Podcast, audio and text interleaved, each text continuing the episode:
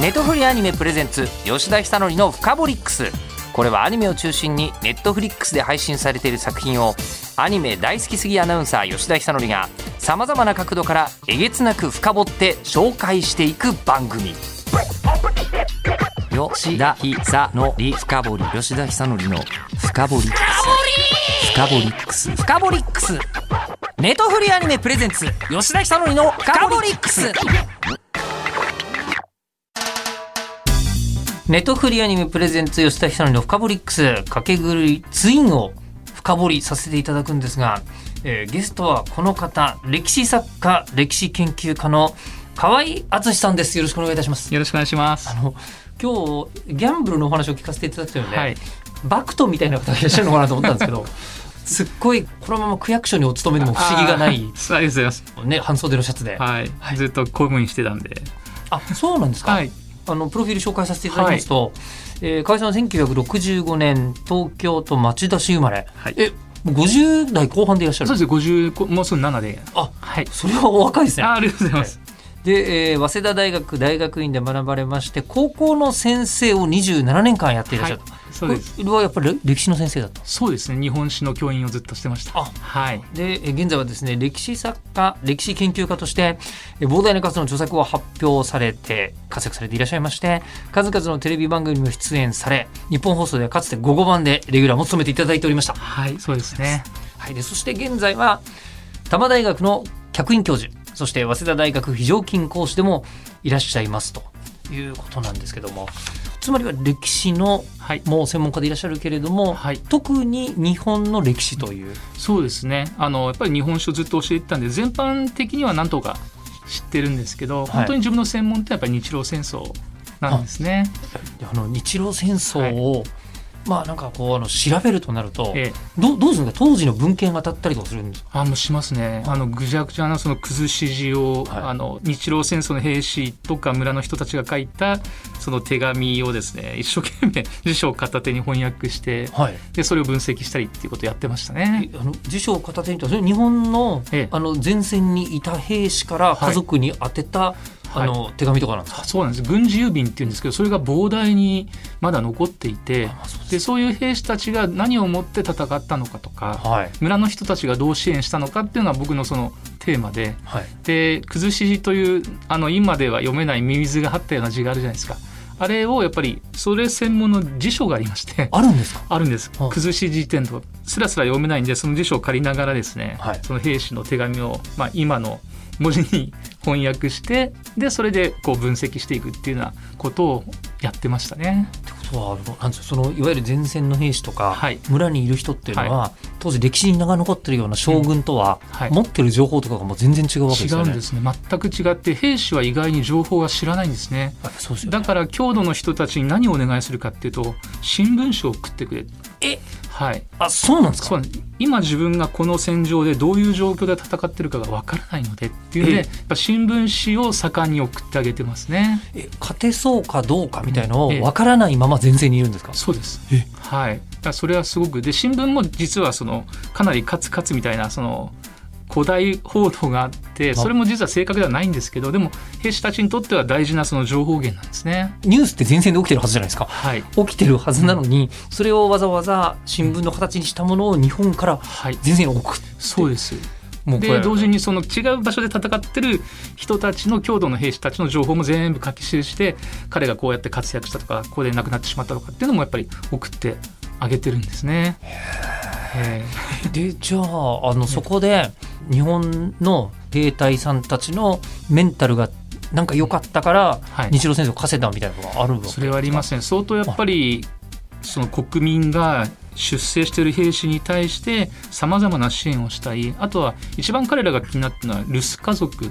自分が残してきたその奥さんとか子供が一番心配なんでそういった人たちをきちっとねあの生活させてあげますよっていうそういう手紙が一番彼らが求めてるものでそういうまあ留守家族をちゃんと支援するっていう、まあ、隣近所の体制も当時整ってたのではい、でそれで安心して戦えるっていうことがあったんですね。このままゴールデンカムイの話が今日始まりそうそうですね。な感じが面白いするんですけど 今日ね掛け狂いツインっていう話なんですけど、はいあの掛け狂いはい。ツインっていうのは一応どんな話なのかあの先生にも分かっていただくためにですねはい。ご説明しますとえ後に大波乱を起こす黒髪の美少女ジャバミユメコが転校してくる1年前まあこれ掛け狂いのあの2シリーズあるんですけどもうこれはまあめちゃくちゃ面白いのでとりあえず見ていただきたいんですがそのジャバミユメコが転校してくる1年前えーごく普通の家庭に生まれた早乙女メアリこれ1つ目2つ目のシリーズでは散々ひどい目に遭うんだけど時々逆転するメアリちゃんなんですけど大政界の子女が多数集う名門私立百科王学園に特待生として編入してきた。しかしこの学園には絶対的な階級制度が存在していてその階級を決めるのがギャンブル。ギャンブルで借金を背負うと家畜。まあ女子の場合はミケですね、えーとして学園生活を過ごさなければならない。早乙女メアリはギャンブルによって支配される学園で未来を切り開くことができるのかという、まあ、作品。なんで、あのほとんど全て学園の中で話が展開していく。そうなんですね。閉鎖空間です、まあでも閉鎖空間じゃないとギャンブルってこんなに 支配的じゃないんじゃないかなっていう感じもするんですけど、でまあこれがもう本当あの声優さんたちが、まあ、みんな基本美少女キャラなんですけど、はい。むちゃくちゃなテンションで演じそしてアニメーターさんたちが美少女たちが最悪の悪い顔をしてたりとか 下水顔をするってえいうー。その辺がまあ見どころだったりするんですけど、今回は全シリーズからいるその早乙女メアリちゃんが主人公ではあるのですが他にも花手まりつづらちゃん戸隠ゆきみちゃん。で、えー、ジュラクサチコに関してはこれはちゃんじゃないな、えーまあ、黒幕みたいなのが出てきてっていう、あの作品ではあるんですがギャンブルで学園生活の全てが決まるっていうのを見ててあのファーストシリーズもそうなんですけどいやいやもうここ入学したくないと。あそうですね正直普通の会社員やってる人間がすると思うのですがただやっぱりギャンブルって見ちゃうなって思うんですけどあの今回は河合先生にはい。ギャンブルについてのお話をお伺いしたいと思うんですけどギャンブルってはい。どうなんですか？日本人って世界的に見て好きな方なんですか？そうですね。まあちょっと本当世界史には疎いんですけどただ日本人はもうギャンブルが大好きですね。大好き。はいもう本当にもう古代からずっとですねもうギャンブルをあちこちでやってますね。古代ってどれくらい前をああの記録でね残ってるのは、まあ、日本書紀などでその天武天皇という方がい。たんですけど、はい。今から1300年以上前にその宮廷の中でそういった賭博をしたという記録があってはい。でそれからわずか本当に45年後にその奥さんの持統天皇の時にあの689年なんですけどもうその賭博を禁止するという法律が出てるんですね。あの禁止するってことは流行ってたってことですよね、その通りですね、はい。もうあのそうしなければ入れないくらい多分流行って困ってたんでしょうね。はあ、ええ。それが689年。はいそうなんですで当時はあの賭博というと、まあ、ほぼ間違いなくすごろく賭博なんですね。あそうなんですか。はい。あの掛け狂いものすごいバリエーションのさまざまなギャンブルが出てくるんですけど、えーすごろくっていうのははい。あの発祥は日本なんですか？いや中国だと思いますね。はい。今賭博ですごろくやってる人いないですよね。いないですよね、はい。あの今のイメージのすごろくとは全く違って要するにあの5番みたいはない。ものに、なんでしょうオセロみたいに白と黒の石を十数個並べて、でサイコロを転がして出た目で相手のその敵の陣地に全部それを入れたら勝ちっていうざっくり言うとそういうゲームなんですね。バックギャモンとかあそうかももしれないですね。はい。はそれがいわゆるすごろく賭博だ。で今のイメージだとはもう全然違うものになっちゃうんですね。あ、歴史上、んめちゃくちゃそのすごろくが強かったバクトとかいらっしゃるんですか、そうですね。まあ江戸時代ぐらいになってくると有名なバクトは出てきますよね。おやっぱり。はい。あ、強かったかどうかっていうかやっぱり親分としてその鳥羽の勢力をいっぱい持ってるっていう意味では例えば国定忠治とか、はいはいはいはい。あの清水次郎長なんかは有名ですけど、うん。やはりその精力的に自分の鳥羽のバック地ができる勢力がある人はやっぱり強いですよね。一番初めに今回の掛け狂いツイン、ええ早乙女メアリーは一番初めに自分の鳥羽を手に入れたああなるほど。これでも聞いてるとはい。国定忠治みたいな話なんだそうですね。次郎長とかうん国定忠治みたいな話なんだ掛け狂いツインってえーはあやっぱりその鳥羽が、はい。あのどれだけ広いか勢力あるかっていうことでやっぱり命がけの戦いあの喧嘩をするわけですね。うん。いやもう平気でみんなあの、なんでしょうね。掛け狂いだと自分の、うん。えっと人生とか命とかすぐかけますよ。あ。そういうアニメです、へー。あのあそうなんですね。そういうだかけてたものは、うん。なんでしょう日本の歴史のはい。中で、やっぱりお金がほとんどなんですか？基本的にはお金が多いんですけどただ中世武士の時代なんかは一番大切な土地を普通にかけちゃうことがあってあったんですか？はい、だからそういった博打で土地をかけたものはもう全部土地没収するみたいなそういう法律が鎌倉幕府出てますね。え鎌倉幕府の段階で、はい、博打はまだギリセーフだけど、うん。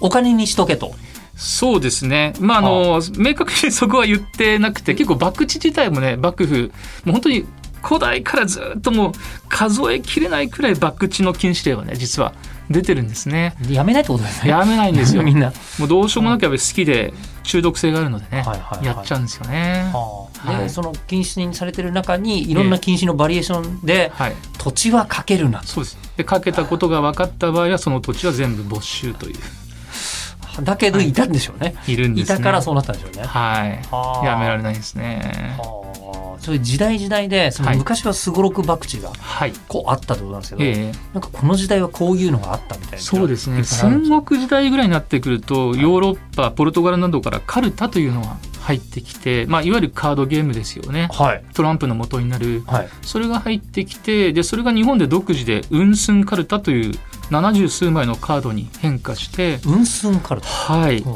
でその、まあ、語源はいろいろ諸説あるんですけどその70数枚のカードを使っていろいろなさまざまなバリエーションの掛け事が行われたという記録がありますね。何なんですか？ポーカーとかブラックジャックとかそういうのやって似たみたいな。なやつですね。でそれがやがて花札に変化していくので、はあはあはい、だから花札は江戸時代後期ぐらいから急速にあの発達していきますね。江戸時代後期なんですはい、はあカルタ、ウンスンカルタでやがて花札的になっているというですね。なんか日本のこう、カルタあカルタ掛け事のはい、その特徴ってのは何かある特徴ですか。はい。まあどこでもそうだと思うんですけど、あのやっぱりその藩と長をこうサイコロの目でやるですね。あのサイコロ賭博。超あれがもう圧倒的に日本は多いですね。そうなんですか？はい。サイコロ博打って、はい。サイコロって、えなんだっけ？もうサイは投げられたとか、え、はいはい。シーザーでよかったよね。そうでしたっけ？が言ええうぐらいってことは、ええ、ローマにもありゃ日本にもあるんだ。ああるでしょうねきっとね。ね。はい、世界中にあると思いますけどだから日本は特にそのもうサイコロ賭博が大好きなんですか？はい多くて。ではい。やっぱり長と藩ちゃんとその胴元という賭場を仕切る人がいて、うん。でサイコロを振る人がいて審判役がちゃんといて、うんうん。まあ、藩か長にそれぞれあの木の札あのお金を木の札に変えてで木の札をこう積んでいってチップですよね。まあね。はい、えで藩が出たら負けた長の人は全部そっちの人にそう、うん。金の札を渡していくっていう。でやっぱりそのかけてかけて負け続けた人はやっぱり胴元から借金したりその場にお金を貸してくれる金貸しがいてうん。でその人に金を借りてお金がない場合自分の服抜いてそれを七入れみたいな形でお金を借りてっていうそういう形でもうあのやってましたけど、まあ、半分近くおそらく八百長がかなり多かったとま言われてますね。あ毎日やってるそのはい博打のプロからするとうんたまに来る庶民なんてちょろいもんでしょうね。そうですねね。あのやっぱりうまく騙してうんこうお金を取ってたみたいですね。あの正確に言うと五分五分の確率のことが多いので、うんまあ、でもちょっと少し確率は半と長で違うんですけどはいただ手数料が 4%5% ぐらいしか胴元はもらえないんでそれではちょっと生活が多分できないっていうんで相当やっぱりあの裏でいろいろ動いてたみたいですね。そういうの記録残ってるんですか？あ記録はねはい残ってますね。どどんなイカ様とかしてたんですいか。ややっぱりその少し重心を変えてあの目が多く出るようにしたりとか、はい。それはそういった掛ことがけ売りにも出てきますね。ええあとはもう本当にその壺振りがあの、まあ、サイコロ振る人がものすごく巧妙でうまく目をこうその多少の重さのずれで操作したりっていうそういうことをしてたみたいですね。歴史の研究家の方からすると、ええ博打ってはい記録に残っちゃいけないから、うん、研究しづらいテーマですか？そうですねただ意外にねあの処罰された例とかそういう記録が残ってるんですけどさ具体裁判記録みたいなのがあるんですか？はいあいっぱいありますね。あいっぱいあるんですか？ええいろんな人がいてもう変な人がいっぱいいてそのはい。例えばですね、はいちょっと調べてきたんですがやっぱりこういう資料を持ってきてください。はい。賭博がやめられない人が結構ですね いてですね。そういるんですねやっぱり。はい。でもうどうしようもなくですね好きな人で例えばあの築地の本郷町っていうところに住んでいた正左衛門さんっていう人は江戸の人ですか？まあ賭博はい。賭博であのそんなに重い気分庶民にならないです庶民は。庶民は。で手鎖という、まあ、手錠をかけてしばらく生活しなくちゃいけないんですけどはい、またですね部屋から抜け出して賭博をそのまんま？たことが。そのまんま？はいそのまま発覚してでさすがにそれはもう死罪になってると。え？そこまであったんですか？そうなんです。あら。はい。ただ武士は基本的に死罪ですね。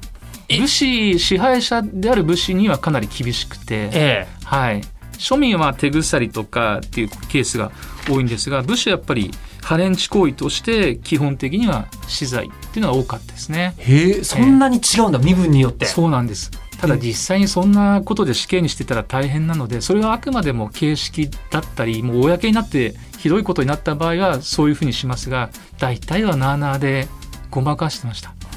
なんていうんでしょうその戦乱の時代とはい。平和な時代だったら、えなんとなく平和な時代の方がギャンブル流行りそうな感じしますえよね。そうですね。そもそもが生きるか死ぬかって人たちは、はい。賭け事でスリルを味わってる場合じゃないだろうっていう。そうですね。ね確かにね。結構あるんですか？うん、おっしゃる通りやっぱ戦国時代よりも、まあ、戦国時代の昔の話ってこともあるんですけどやっぱり江戸みたいな平和な時代の方が、まあ、ギャンブルがやっぱり行われてたんでしょうね。あで。もそうでしょう、はい、庶民もお金を持てるという時代が実は江戸時代からなんで、なるほど。はい、それまではもうみんなかけるものがない。そうなんです。あ江戸時代やってくるとやっぱりそういった庶民特に関東地方の治安が非常に悪くなってー、はい、ギャンブルのせいで世が乱れたはいそうなんです。あ。でみんなその夢中になって賭け事をして身を持ち崩すような人がいっぱい出てきてしまって。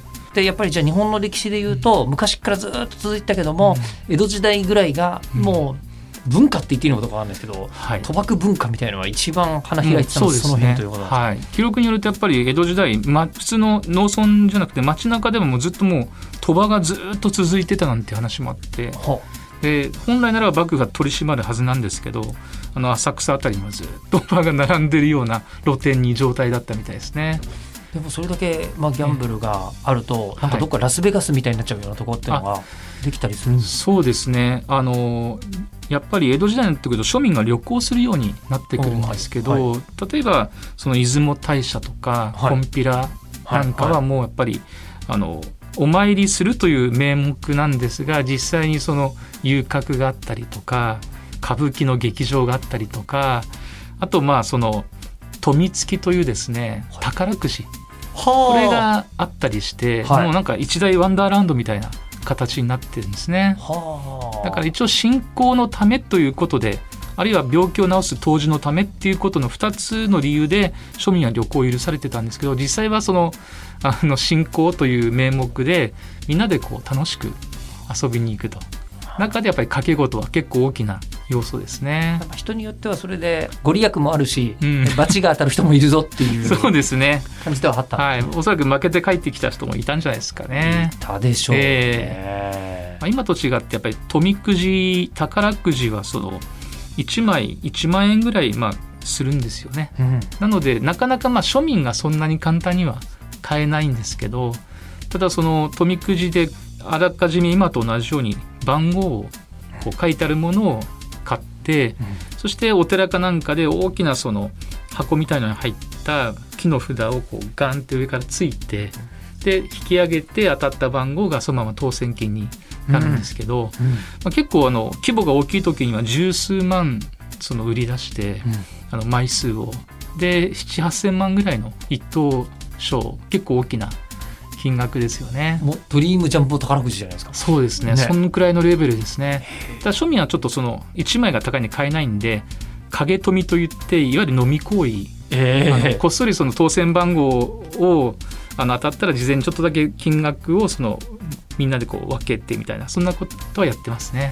共同購入という、はい、あのなんつったらいいんですかね。公式な宝くじの陰で同じようなその宝くじを安く売って本物が当たった当選番号は7,8,000万ですけどその飲み恋的なあの庶民が安く買ったやつはまあ12万の当たりっていうそんな形で規模は違うけど安く買えてやるっていう公式ではないものがはあ、はい。抽選の公正さはそっちの公式の抽選に任せそうですそんなシステムまで作ってらんないから、はい。情報だけ先間に集めちゃってっていう。そうですね。で庶民が買える程度のものとまあ喜ぶ程度の当選金という。はい。人の社交心ってのはなくならないんですね。なくならないですね。あー。えその中でも特に歴史に残るようなえうん。大博打ってやっぱあるんですか、うわーすいません。それ ちょっと出てこないですけどそうですね。ただあの歴史に残るんじゃなくてちょっと面白い博打の話でも良いですかね。あもちろんです。もちろんです。ぜひ。はい。あの実は俳句が博打になってましては俳句五七五ですね。俳句が博打になるはいそうなんです。あの俳句のその五七五の最初の5文字。はい。いくつか俳句のその最初の5文字だけを用意して後の五七五の七五は他の人たちにその俳句を作らせてで誰が一番うまいかっていうのを投票させて事前に当てた人にお金をあげるみたいな。いろんなバリエーションあるんですけどそういうようなことで俳句の博打がすごい流行りました。流行ったんですか？流行ったんですね。江戸時代。それでえっと五決まっていてはい。七五七五のはい。七五の部分はええあのお客さんとはかい。何か選者みたいな人にこう句を作ってもらってでその中でまた選者さんたちに誰が一番うまいかとかっていうのを投票してもらってで投票はまず見せないでその前にどれが一番になるかっていうのをかけさせて そして結果を披露して2番目の俳句が一番あのうまかったということで2番にかけた人が他の人からお金をもらえる。そういう形式ですね。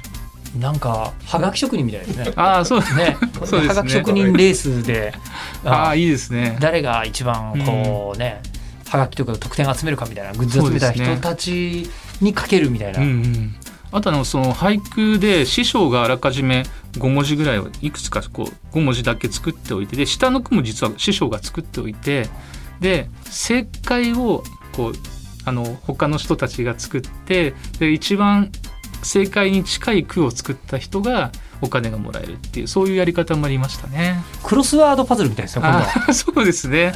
はい、ただ師匠が作ったあの俳句とほぼ同じものが一番近かったらもらえるんでやっぱり師匠の性格だとか師匠が作る傾向とかを知ってないと、まあ、お金が正解にならないってこともあるかもしれないですけどねこれは江戸時代に行われて江戸時代にね行われたんですねなんかすっごいイカ様が横行しそうな事前に教えとくあとか本当ですね。いくらでもできちゃいそうなできますね、感じがしますね。えー結構そういうのあったかもしれないですね。それをこええ。うなんか荒々しいバクトとかがやってたんですか？いやそれはやっぱり知識人ですね。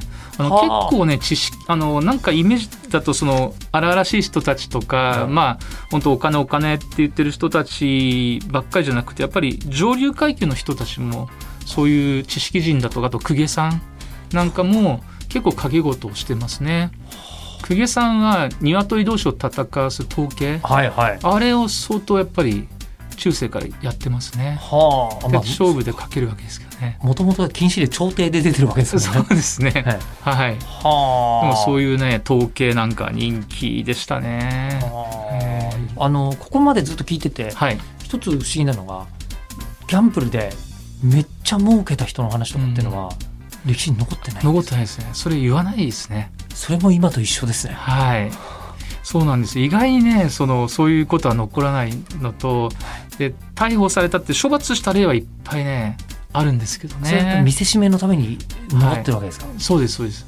でただそのルールがね意外に残ってないんですね具体的に細かくどういうふうにやったかというルールをちょっと今回調べてきたんですけどあまりですね詳しく残ってないんですよ。はあ。で庶民にとっては当たり前のことって意外に残ってなくて例えば実際私たちはあの、まあ、箸を使ってご飯を食べるっていう。でそういう記録がほとんど実はあの江戸時代も残ってないんですよ。当たり前のことなんで当たり前の普通のことって意外に記録に残んないんですよね。確かに我々も今日箸を使ってご飯を食べましたってブログに書かないですよね。書かないですよね。書かない。えーだってそりゃそうでしょって思うから、ん。はあで昔あのもう随分歴史が下っちゃった人からすると「お前ら何で飯食ってたんだよ知りたいけど残してないんかい」みたいに。そうなんですよはあやっぱギャンブルってのは当たり前のことだったからこそそうですそのね体系的にうん。なんか残ってたりするものじゃないし、はい。そうか。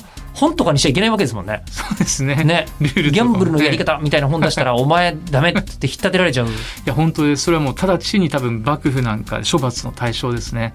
ギャンブルの価値観なんて出したら。もちろんそういうものはおそらく手書きかなんかでね残ってたりそういうのを売り出す変な人もいるので。あ結構そのやっぱりインチキ商売は流行っててどうやって勝つかっていうそういうものは書いて残す人がいますね。江戸の情報商材。はいはいはい。いるんだあるんだ。ありますよもう本当不思議なことを考える人がいますねそうですすねやっぱり何とかして儲けたいって人はいっぱいいるみたいで、あー。えなんかさっきのギャンブルの話も行政の話も今とあまりやってることが変わらない、ーはあ確かにね。ね。おっしゃる通りやっぱり今も昔も変わんないですね。でもええ。逆に捕まったらどうなるかっていうのは結構国面に残ってる、あそうですね。処罰例は結構ねあのハンカ帳みたいなものがちゃんと記録に残ってるのではいはい。それはたどれますね。例えばこのギャンブルをするとうん。こんな目に遭っちゃうみたいなのははいはい。あったんですありますあります。あのいっぱいそういう記録は残ってますね。どどんなものがありますか、はい。博打はですね基本的にはまあ家財没収とか叩きの刑なんですね。で庶民なんですけどで3度捉えられると追放刑って言ってそこから追い立てられるんですね。これ江戸時代の話ですか？江戸時代ですね。江戸からいられなくなっちゃうみたいな、はいそういうことですね。はあはあ。はでただまああの実際はさっき言ったようにもうなあなあな形で対してあの 捕まらなかったというのがあれなんですけどとりあえず建前社会で処罰するということは決まっているんですけど実際はもう面倒くさいんで見逃すっていう、あもうなんか聞けば聞くほど、はい、もう日本って建前と本音のなんです。世界になる、はい、あー最近やったらみんなこうあの、うん。なんですかね全部建前を通そうとしますよね、はいはい。そんな日本人やってきた民族じゃないぞと。そうですね。だから本当になんか今なんでしょう真正面からこう皆さん行ってぶつかり合ったりしてますけどやっぱり本音と建前をうまく使い分けながらですねええ。なんとなくこう 集団でやってきたのが日本のあり方なんであんまりなんかそういう議論とかぶつかり合いっていうのはしないようにしてきた人たちですね。えなのに今もうなんか、あの何年前の発言と君は矛盾してるじゃないかみたな、はいいはいありますよね。あーやってるけどそれは多分日本人の伝統からすると、うん。そんなじゃないよっていうはい、感じだ異例ですよね。何でもかんでも裁判で争うとかってもないですね。なんとなくこう仲裁者が現れてまあまあっていう感じで、まあ、それがいいかどうかはねわからないですけど。それが歴史的なずっとこう日本が辿ってきた経緯ですかね。まあ、明治維新から150年ぐらいでそうそう変わんないよっていうはい、そうですね。感じですかね。はい。はあ。ということで、ネットフリックスシリーズ「かけ狂いツイン」も多分この辺のお話を踏まえて見ていただくと、なんかまた全然違う味わいになるんじゃないかというふうに思っております。はい、でそしてあの河合先生、はいあの今日はギャンブルのお話を聞かせていただきましたが、はい。他のことを、まあ、ご専門にされているということで、はい。最近もまた本をお出しに？そうですね。はいあの本あの先月出しまして、江戸500番全解剖という本を出しました。えあのすみません今47都道府県じゃないですかはい。500版もあったんですか？そうですね。あのまあ大体幕末の段階で280ぐらい、トータル260ぐらいが多いんですけど、やっぱり潰れた藩、新しくできた藩っていうのをトータルするとまあおおよそ500版ぐらいかなと。歴史上それぐらい延べあったと、はい、ありましたね。でまあ、全部をこう語るのは難しいのでいろんな面白いエピソードとか反省改革とかそれぞれの班の教育の話あの班って全部その教育がもう委ねられてしまってるので、反抗って言葉ありますよね。そうですね。藩の学校はい。ええ、ですから犯行などによって武士なんかはやっぱり独特の教育を受けてるのでそれぞれその班によってなんでしょうこう人間形成が違ってくるので寄付が違うんですよね。はあ。ええ。ということで今日は全く違う角度からはい。かけ狂いのお話をしていただきました、えー本日のゲストは歴史作家歴史研究家の河合敦さんでした。どうもありがとうございました。わかりました。ネトフリアニメプレゼンツ吉田久典のフカボリックス。番組ツイッターもあります。アットマークフカボリックスをぜひフォローしてください。ではまたお会いしましょう。ネトフリアニメプレゼンツ吉田久典のフカボリックス。ここまでのお相手は日本放送アナウンサーの吉田久典でした。